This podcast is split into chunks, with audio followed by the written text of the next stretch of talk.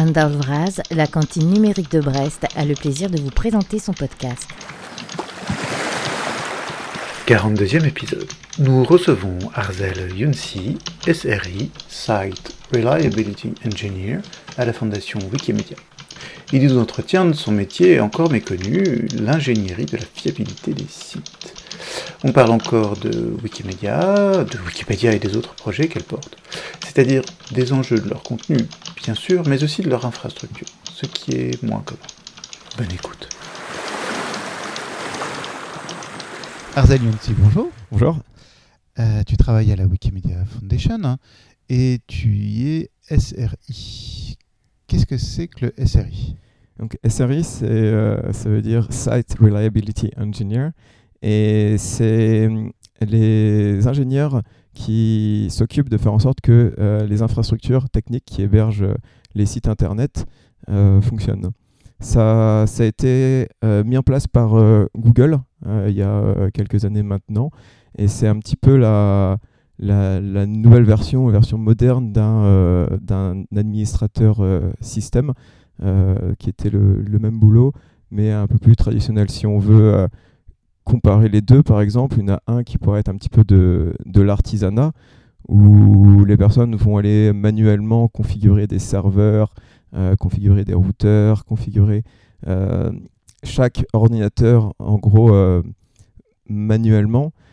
Et un SRI, ça va être plutôt du, le côté industrialisation de ça, où on va pas avoir un seul serveur indépendamment, mais on va utiliser des principes logiciels pour configurer un, grand ensemble de serveurs pour, euh, pour pouvoir euh, gérer des plus grandes des plus grandes charges de travail, que ce soit plus d'utilisateurs ou des calculs plus complexes et de manière, de manière complètement automatisée. Oui, parce qu'en fait, ce qui s'est passé de, disons, dans les 10-15 dernières années, c'est que le nombre de ces manipulations que les administrateurs système faisaient, entre guillemets, à la main, euh, c'est décuplé, voire multiplié euh, par bien plus. Hein. Euh, logiquement, bah, plus voilà, si on doit refaire toujours la même chose, autant avoir des, scripts qui vont, qui vont le scénariser. et donc, souvent on dit que c'est une vision de développeur logiciel sur le métier d'administrateur. Exactement, c'est appliquer les mêmes, euh, mêmes concepts en gros que, euh, le développement logiciel euh, pour, pour manager, pour gérer des, infrastructures. Donc on, va écrire des outils qui vont faire de l'automatisation à, à, grande échelle, qui vont monitorer, en gros, surveiller, superviser ces, ces, ces, infrastructures pour réduire, comme tu l'as dit, les, les risques d'erreurs manuelles, pour éviter euh, tout le travail euh, répétitif euh, qui, est jamais très, très rigolo à faire. Et, on va par exemple avoir une séparation plus nette des, développeurs qui vont faire le logiciel, par exemple MediaWiki chez, Wikipédia, et, les, SRI qui vont récupérer cette application et faire en sorte qu'elle puisse tourner à grande échelle. Donc, euh, en gros, on a une séparation, on va dire, originelle entre ceux qui développent les logiciels et ceux qui font en sorte que euh, ces logiciels euh, tournent sur la durée, vont analyser les incidents quand il y en a et remettre le truc en marche quand il, quand il a planté. donc ça, c'est plutôt les administrateurs système. Et, et, donc, gérer à la fois la disponibilité du contenu, la euh, la, pérennité du, serveur, euh, c'est devenu en fait une tâche euh, bien plus qui demande beaucoup plus d'automatisation à partir du moment où on commence à orchestrer en fait des dizaines et des dizaines de serveurs en même temps qui vont propager le même système. Exactement.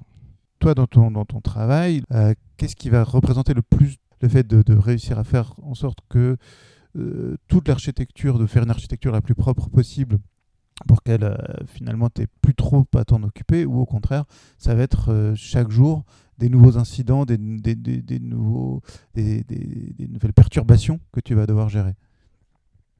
ça, ça dépend bien sûr beaucoup de, des jours. D'après le, un petit peu le, guide de Google ou la, la, doctrine de SRI de Google, un ingénieur un SRI ne devrait pas avoir à faire plus de 50% de ce qu'on appelle le travail opérationnel. Donc c'est par exemple réagir à un, problème euh, quand on est par exemple en astreinte ou, euh, faire des petites modifications, des, petits, euh, des, petites corrections de quand, quand, quand des problèmes se, se présentent et 50% de projets.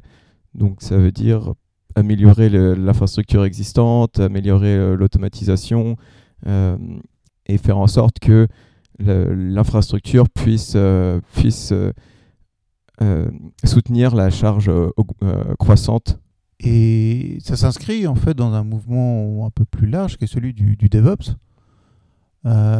Donc qui, qui, se propose depuis, depuis 20 ans de, de, modifier en fait la, la, la, la, relation qui existe entre les administrateurs système et les, et les développeurs logiciels.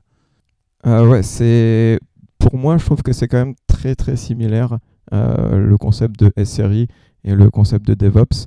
Euh, et mon, ma, compréhension en tout cas du sujet, c'est que SRI, ça va être comme DevOps, mais à une plus grande échelle pour, pour des charges de travail euh, plus grandes. Mais dans le fondement, c'est, ça va être la même chose. Où on pourrait voir que le côté DevOps, ça va être un développeur qui va avoir un petit peu des connaissances dans tout ce qui est euh, ce qu'on appelle CI/CD par exemple, euh, euh, tout le process qui, qui, est mis en place pour tester le logiciel, tester le, le, code que ce programmeur fait et le mettre en, production. Moi, disons d'un point de vue extérieur, j'ai l'impression en fait que ce qui change, mais tu vas peut-être me contredire, c'est que l'administrateur système, quelque part, il, il est au service des développeurs logiciels. Et là, en tant que SRI, tu, viens en amont. Alors, tu as plus de possibilités de leur dire ce qu'ils vont devoir faire pour bien s'intégrer euh, dans quelque chose que, que, que, l'équipe SRI a, prévu. Est-ce que j'ai un petit peu raison? Euh, Je pense, et maintenant j'ai plus trop de souvenirs du, du monde du, euh, du côté ingénieur, ingénieur système, où il y en a fait beaucoup de, de croisement entre les développeurs et le, et, et le, côté infrastructure. Et, là, oui, en effet, c'est pareil pour reprendre la définition initiale de, chez Google. Après, pas forcément toutes les entreprises euh, la, mettent en place ou tous les SRI la mettent en place de, cette façon-là, mais c'est l'infrastructure définit des règles assez strictes de ce qu'un logiciel doit savoir faire et de comment il doit se, comporter en termes de, stabilité. Euh, c'est les concepts de SLI, SLO, SLA, euh, où ça va être des, chiffres euh, où on des une sorte d'accord entre les, les SRI, le côté infrastructure, et le côté développeur. Par exemple, le, le, les SRI vont dire bon ben ok, on s'occupe de ton, logiciel, de ton application, on la met en production, ça veut dire qu'on la rend euh, accessible par, euh, tout le monde ou par euh, tous les utilisateurs qui sont censés l'utiliser.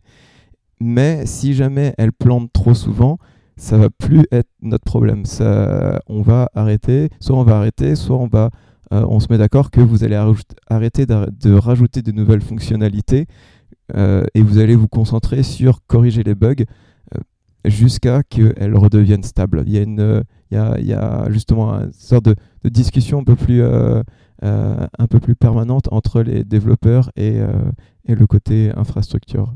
Oui, parce qu'il y a deux logiques qu'on a tendance à opposer entre on va dire, les développeurs qui veulent tout le temps mettre de nouvelles fonctionnalités et le, le, système en fait qui, lui dit bah, avant de mettre quelque chose en place, je veux être sûr à, à 200% que ça ne va pas tout faire planter.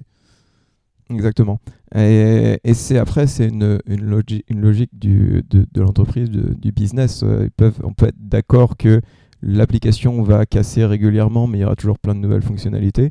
Euh, si c'est euh, en gros ce que la direction veut, on peut pas avoir zéro bug et, jamais et, et on peut pas avoir une application qui bug jamais ou dire aux développeurs ah bah non au premier bug on, arrête de, soutenir, de,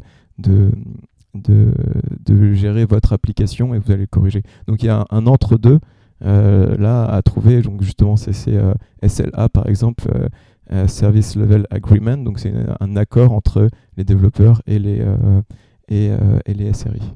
Et le SLO SLI, ça va être euh, Service euh, Level Indicator. Donc, ça va être euh, des, par exemple, sur un logiciel de, supervision, ça va être un chiffre qui va dire bon, l'application fonctionne, a fonctionné à 99% du temps. Et SLO, Service Level Objective, c'est c'est c'est la, limite qu'on se, qu'on se donne en gros. Ouais, jusqu'où on peut faire planter le système. Oui, voilà, c'est ça. Et euh, en même temps, c'est aussi l'idée de, comme c'est automatisé, comme c'est à grande échelle, euh, de, de, faire remonter le plus possible d'effets de, indésirables, euh, de ne pas les cacher sous le tapis, mais bien de, les, en fait, d'en avoir un tableau et de regarder en fait où est-ce qu'on en est. Exactement. Il y a un autre concept, je ne sais pas si, vous l'avez mis en place dans, ce SRI, c'est l'idée que la propriété de ce qu'on fait et les outils qu'on utilise sont, partagés en fait entre toutes ces équipes, entre SRI, entre dev, euh, etc. Euh, ça dépend des, outils, parce que chaque outil être, avoir une, spécialité, donc certains outils vont être utilisés que par les développeurs. Euh, moi, à mon niveau, je n'interagis pas énormément avec les développeurs, donc je ne pourrais pas trop dire ce qu'on utilise. Mais par exemple, tout ce qui est euh, gestion du code, donc les, euh, repositories en anglais, les dépôts de, de, code vont être les mêmes chez les développeurs et, chez les SRI pour gérer l'infrastructure technique ou pour gérer les, logiciels. Donc, en effet, on ne réinvente pas la roue entre chaque équipe, mais après, chaque équipe va utiliser les, applications qui, qui fonctionne bien euh, pour elle, dans la limite de euh, si jamais il y a vraiment rien d'autre d'existant qui, euh, qui marche bien déjà. C'est une idée qui, qui soit peut être, on va dire, beaucoup mise en avant, le, le SRI, soit au contraire très, enfin, parfois critiqué assez vertement. C'est-à-dire qu'à la fois, c'est assez peu orthodoxe. Euh, il y a des fois des difficultés à l'implanter dans une entreprise qui aurait déjà des routines. Euh, et puis de l'autre côté, parfois, c'est critiqué hein, pour dire bah, c'est juste en fait mettre un titre un peu joli pour l'administrateur système, mais finalement on lui donne pas plus de pouvoir. Euh, je pense que c'est vrai dans certaines entreprises. Euh, en effet, il suffit pas de juste dire euh, voilà, euh, maintenant tu étais sysadmin et demain tu es, SRI. Ça demande de, de, changer les façons de travailler entre les différentes équipes, les façons de réfléchir. Et en théorie, si c'est bien mis en place et que la taille de l'entreprise, si c'est une entreprise avec 10, 10, personnes, ça vaut peut-être pas le coup. Mais sur, sur, pour des infrastructures plus grandes, ça amène à des, euh, infrastructures, infrastructures, beaucoup plus stables. Euh, et, et, en gros, tout le monde est content à la fin. Si on se donne les moyens de le faire, ça va Oui, voilà, c'est ça. Si on se donne les moyens de le faire, c'est-à-dire qu'il faut que ce soit y ait quand même que ce soit poussé du, de la direction. Et, et, et, donc, ouais, si ces principes sont mis en place, ça, ça, a fait ses preuves dans d'autres boîtes. Peut-être que c'est pas des bons, bonnes façons de faire ou nécessaires dans d'autres, mais pour, euh, pour des grosses infrastructures, pour l'instant, ça, ça a l'air de marcher. Comment devient euh, SRI c'est, tu, évoquais le fait que c'est né chez Google, mais de la part de développeurs. Euh, toi, tu viens plutôt du réseau. Est-ce qu'il y a des formations qui maintenant existent ou est-ce que c'est, c'est au fur et à mesure qu'on, qu'on obtient toutes les compétences nécessaires hein? Euh, moi, j'ai fait mes études. Quand j'ai fait mes études, euh, SRI, ça n'existait pas. Donc, j'étais euh, en gros ce qu'on appelle un, ingénieur réseau. et c'est aussi toujours un terme, un poste très courant dans la majorité, la majorité des boîtes. Et quand j'ai commencé à, à, la fondation chez Wikimedia, j'avais le statut de Operation Engineer. Donc, en gros, sysadmin. Et, et donc, l'équipe a décidé de faire une transition vers euh, le côté SRI. C'était déjà des, principes qui étaient mis en place avant que j'arrive. Et, ça, et c'était un objectif justement de, de, nos managers. Et donc, on a évolué dans cette, dans cette direction. clairement, on n'applique pas tous les principes à la lettre, etc. Mais c'est un peu la direction qu'on prend. Donc il y a de plus en plus de services qui, de services qui ont ces SLA, SLO. Euh, il y a de plus en plus de, tableaux qui euh, montrent à quel point les services sont, euh, sont stables ou pas par rapport à ces, données. Et, ça a l'air de faire ses preuves. Je n'ai pas de, de, chiffres en tête ou d'exemples concrets, mais je pense que pour, pour mon ressenti, en tout cas dans la boîte, c'est quand même une évolution dans la bonne direction. Et si euh, quelqu'un qui serait en, ce moment en, cours de formation a été intéressé, qu'est-ce que, quelle voie tu lui, tu lui recommanderais pour, euh, pour faire ce métier-là? Qu'est-ce qu'il euh, qu'est-ce, doit apprendre en premier J'ai envie de dire l'anglais en premier, et, parce que toutes les ressources seront dans, dans ce domaine-là. la programmation. Avant, il y avait quand même une très grande distinction entre euh, les gens qui font de la programmation, donc qui vont euh, être développeurs, et les gens qui font de l'infrastructure et qui n'ont pas besoin de, faire de programmation.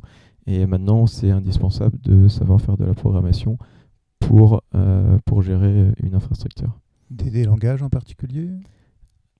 Moi, j'utilise à la fondation surtout, on utilise beaucoup Python par exemple. C'est un peu le, le langage qui passe partout. Euh, on dit que c'est le, c'est le deuxième meilleur langage pour euh, n'importe quelle euh, application. Et après, il y a d'autres, d'autres, d'autres langages comme Go, par exemple, qui, qui, qui devient de plus en plus populaire. Oui, surtout pour quelque chose qui vient, qui vient de chez Google. Hein. exactement. à la Wikimedia Foundation, l'ambiance est bonne? Très bonne, ouais. Vous n'allez pas faire comme les autres et virer 10, 10 000 personnes? Pas à ma connaissance. Euh, c'est une fondation à but non lucratif euh, basée en Floride. Hein. Euh, basée à créée en Floride, mais basée à San Francisco, en Californie maintenant, aux États-Unis. Et il y a divers, différentes ensuite associations, sociétés, fondations par, de, par, par, de, par, le monde. Hein. Exactement, c'est ce qu'on appelle donc il y a le, le mouvement Wikimedia et, et, donc il y a la Wikimedia Foundation qui est donc l'association euh, américaine, euh, pas vraiment comme une association loi 1901 en France, mais qui s'en, rapproche globalement, c'est à but non lucratif. Et, après, il y a ce qu'on appelle des chapitres, donc ça va être des associations, comme il y a Wikimedia France, euh, et il y a d'autres associations comme ça un petit peu partout dans le monde, qui vont être là pour promouvoir Wikipédia, faire des... voilà, promouvoir Wikipédia dans leur zone d'influence, que ce soit en France, donc euh, faire des interventions, des, euh, conférences. Euh, certains, par exemple Wikimedia Deutschland, donc en Allemagne, ont quelques salariés aussi qui vont travailler sur des aspects de, de, Wikipédia ou des projets de la fondation. Et donc la, raison morale en fait de, tout ce mouvement, c'est de, développer et de diffuser des contenus éducatifs sous licence libre. Exactement. Et donc c'est Wikipédia, mais pas que. Euh, voilà, il y a, y a, plusieurs autres. Wikipédia, bien sûr, c'est le, le, plus connu.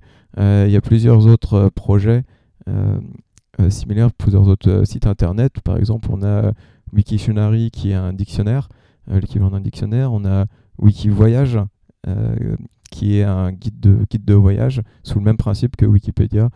donc tout le monde peut aller contribuer, éditer une page.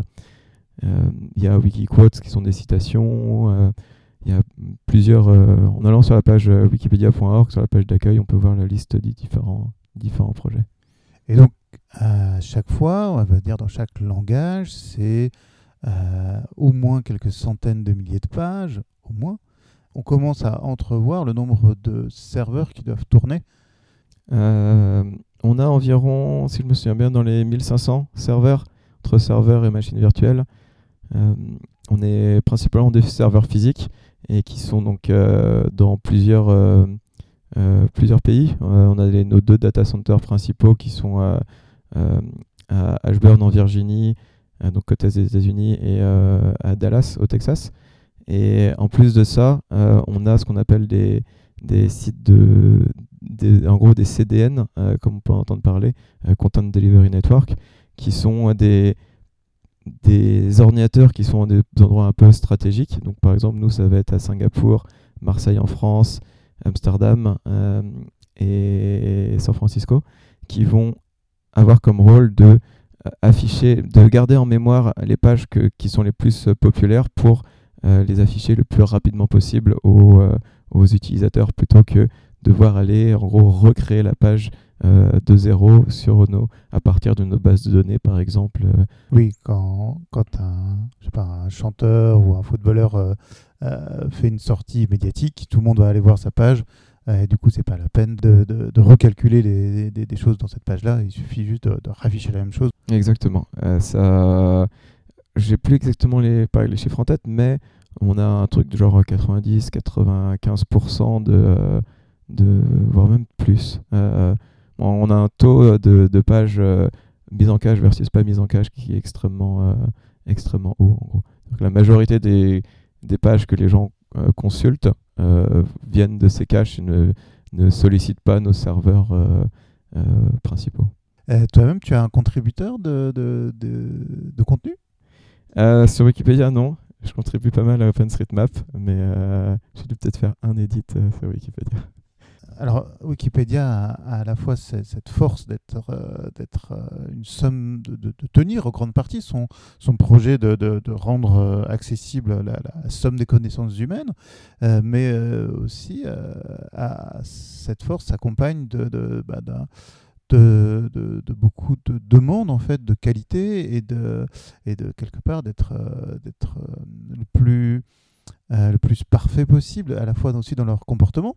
Et donc, par exemple, est-ce que euh, la, question parfois se pose sur, euh, ou a parfois été posée sur la, capacité en fait des, des membres de, de, la fondation à, à, éditer en fait le contenu Est-ce que finalement ils ont plus de droits que les autres Donc le fonctionnement de, de, la communauté sur, sur, les, sur les wikis, j'en suis assez, assez distant. Donc je peux euh, peut-être me, me, tromper ou pas être euh, à jour, euh, jour là-dessus, mais il y a tout un, un système de, de, confiance, tout un système de, de personnes qui, qui vont qui vont qui vont être un peu de méritocratie où les gens qui éditent au fur et à mesure de faire des bonnes édits, ben, ils vont avoir plus de poids et vont pouvoir prendre plus de décisions. Après, il y a beaucoup de, donc de consensus quand il y a des, des décisions importantes à prendre, on va demander euh, l'avis ou la communauté, ou les gens vont demander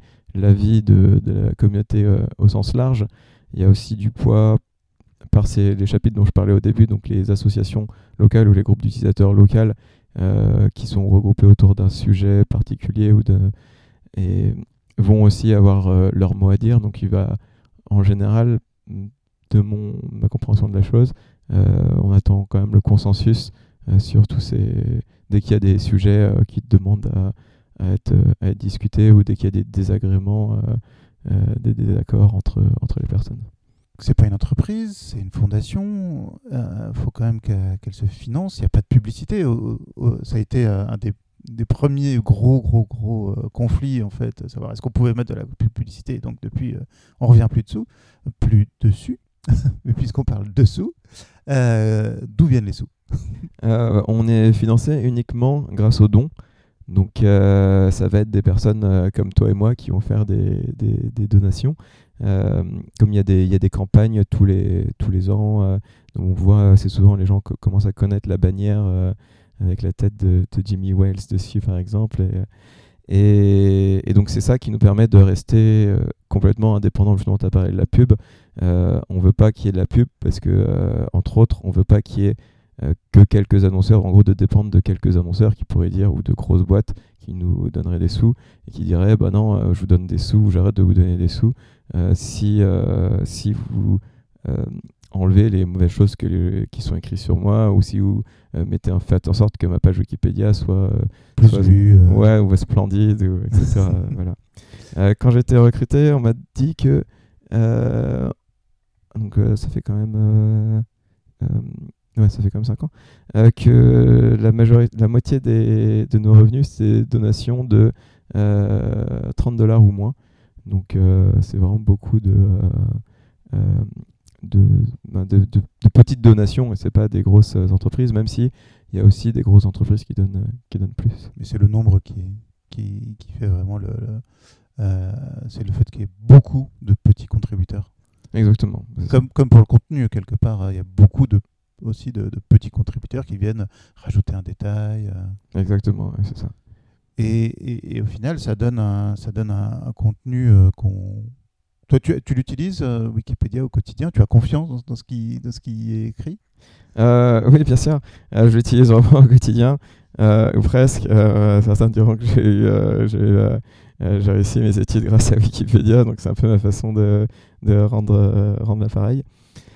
Concernant la, qualité du contenu, donc il y a eu pas mal d'études qui ont été faites sur, sur le sujet par des, par des, journaux, des, des, chercheurs, et, globalement, bah, c'est la conclusion, en gros, c'est que c'est quand même de, très bonne qualité, mais ça varie.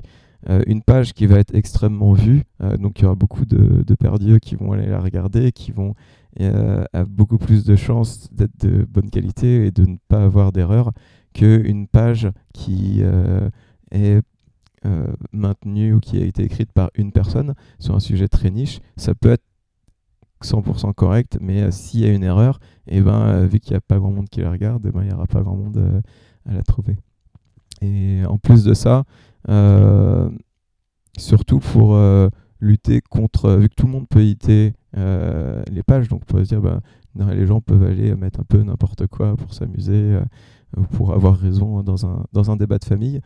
on a donc ça, justement ces genres de ce qu'on appelle du vandalisme et, et, et pas. Il y a pas mal de mécanismes qui vont, qui vont l'empêcher ou du moins le réduire. Donc il y a déjà, par exemple, sur une page Wikipédia, si jamais quelqu'un, un contributeur régulier, euh, voit que quelqu'un d'autre a fait une modification sur la page un peu qui chapote ou euh, qu'il aime bien, eh ben il va le voir et il peut dire bah non ça c'est pas correct, on va le on va l'annuler. Et après il y a aussi maintenant des algorithmes de, machine learning euh, qui vont en gros euh, donner des notes aux différentes euh, modifications sur Wikipédia. Et si la note est vraiment trop basse, euh, ça veut dire que c'est extrêmement probable que ça soit du vandalisme, ça va être annulé automatiquement. Si on n'est pas trop sûr, ça va aller un peu dans une pile pour que des gens vérifient. Et, sinon, ça va, ça va être accepté.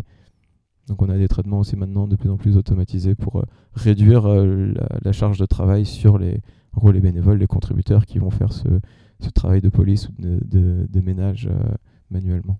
Oui, en fait, comme toute autre source, euh, il faut apprendre à la lire.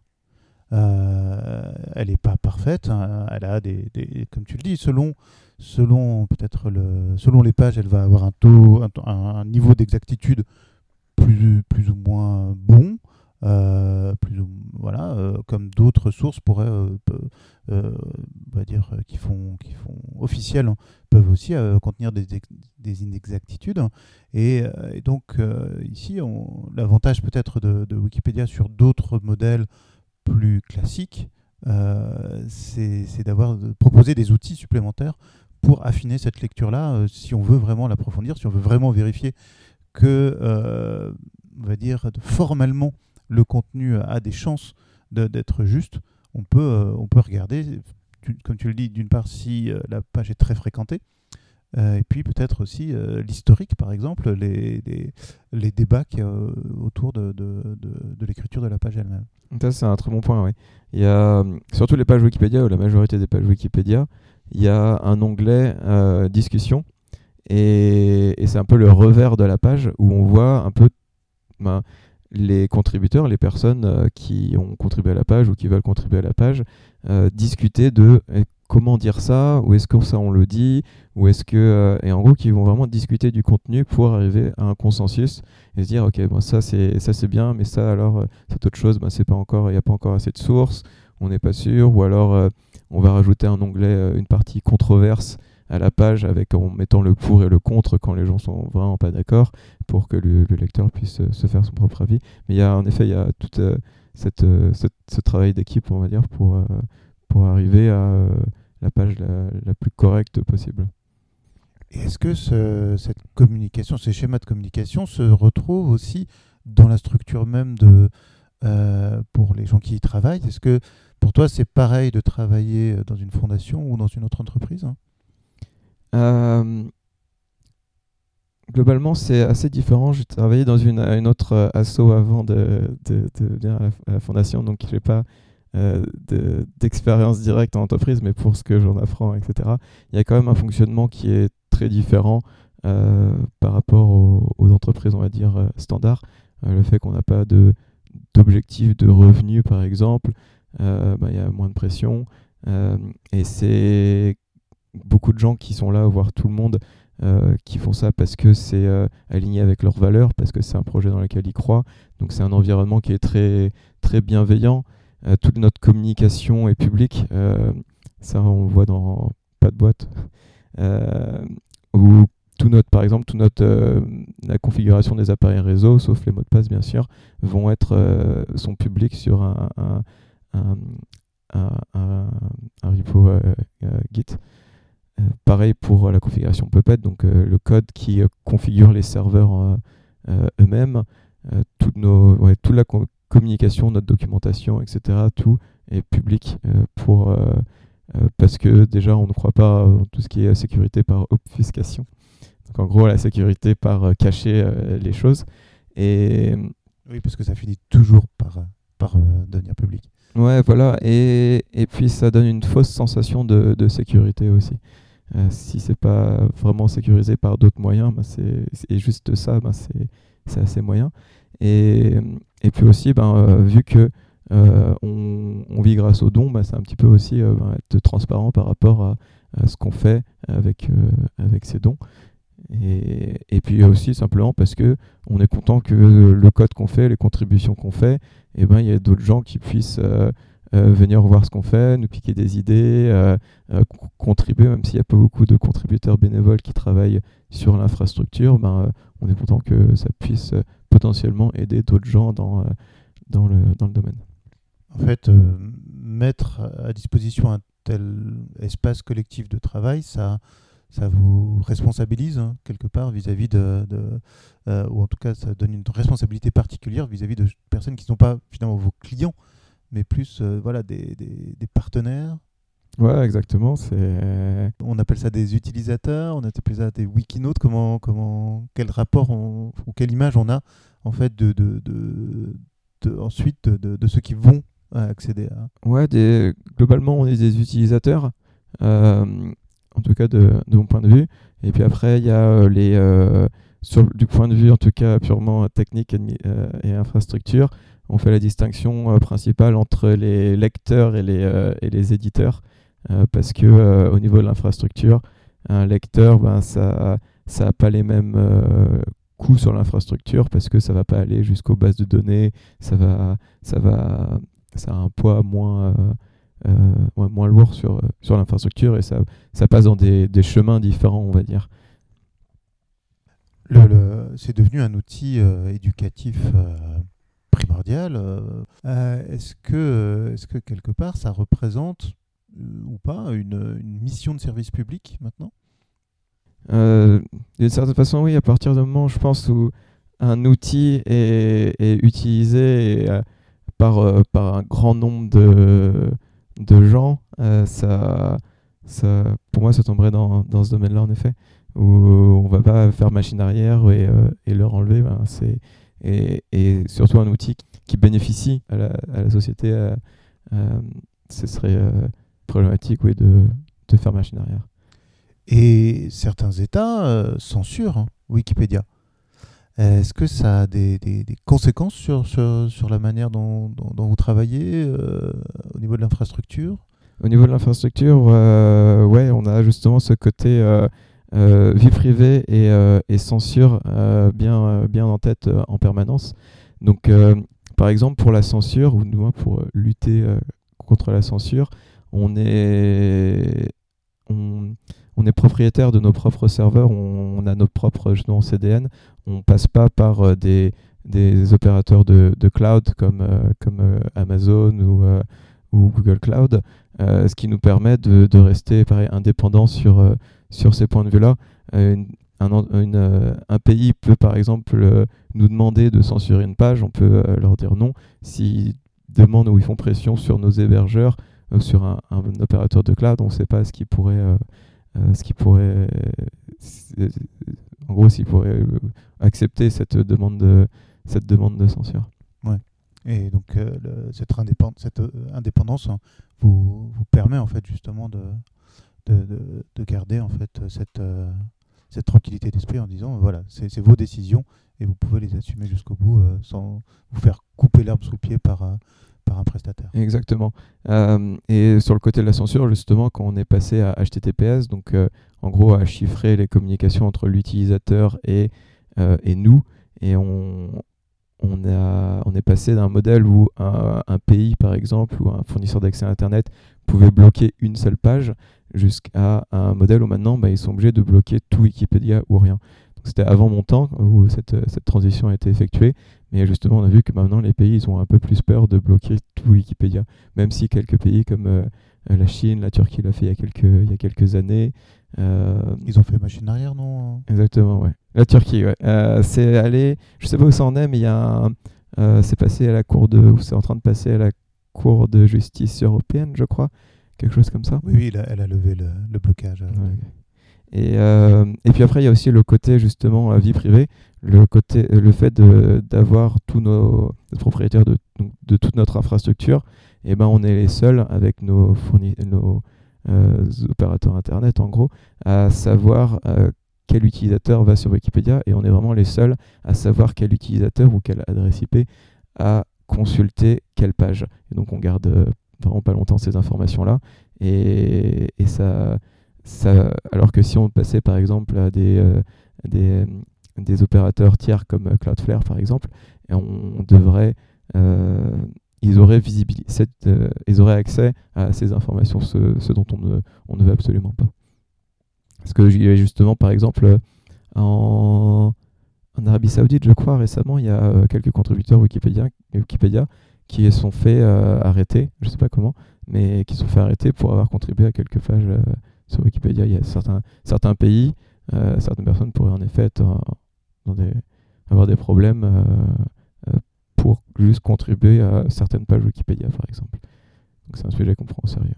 Euh, on peut contribuer au contenu de Wikipédia sans, voilà, dans des façons bien connues. Est-ce qu'on peut aussi contribuer à vous aider en fait sur, sur l'infrastructure elle-même? C'est possible. Il n'y a, y a pas beaucoup de, bénévoles qui, aident, mais il y en a, y a quelques-uns. le y la, meilleure façon, euh, je sais pas, il n'y a pas vraiment un point d'entrée. Euh, le mieux, c'est soit d'aller sur IRC par exemple, donc euh, le logiciel de, discussion, et, et, discuter avec nous, ou m'envoyer un email, ou, ou aller sur, sur notre site internet Wikitech, qui est notre documentation en gros. Et est-ce que tu es sur, sur les, les, médias sociaux? Est-ce que les, gens peuvent suivre ton activité? Est-ce que tu parles de toi? Euh, pas vraiment, non. non, je suis pas trop, euh, je suis pas trop sur Twitter, je suis pas trop, euh, même pas du tout. donc j'ai pas trop de, de médias sociaux. Donc le meilleur, meilleur moyen de te contacter, c'est par email. Ouais, email c'est très bien. Et, Ou par IRC pour. IRC, signal. ok, très bien. Ou LinkedIn, je suis sur LinkedIn, mais pareil, j'utilise, je me connecte une fois tous les, tous les trois mois. mais c'est encore possible. Merci beaucoup, Arzel Younsi. Merci. Cet épisode touche à sa fin. Nous espérons qu'il vous aura intéressé. Envoyez-nous vos questions, commentaires et propositions par email à coucou@lacantine-brest.net ou via Twitter. À très bientôt.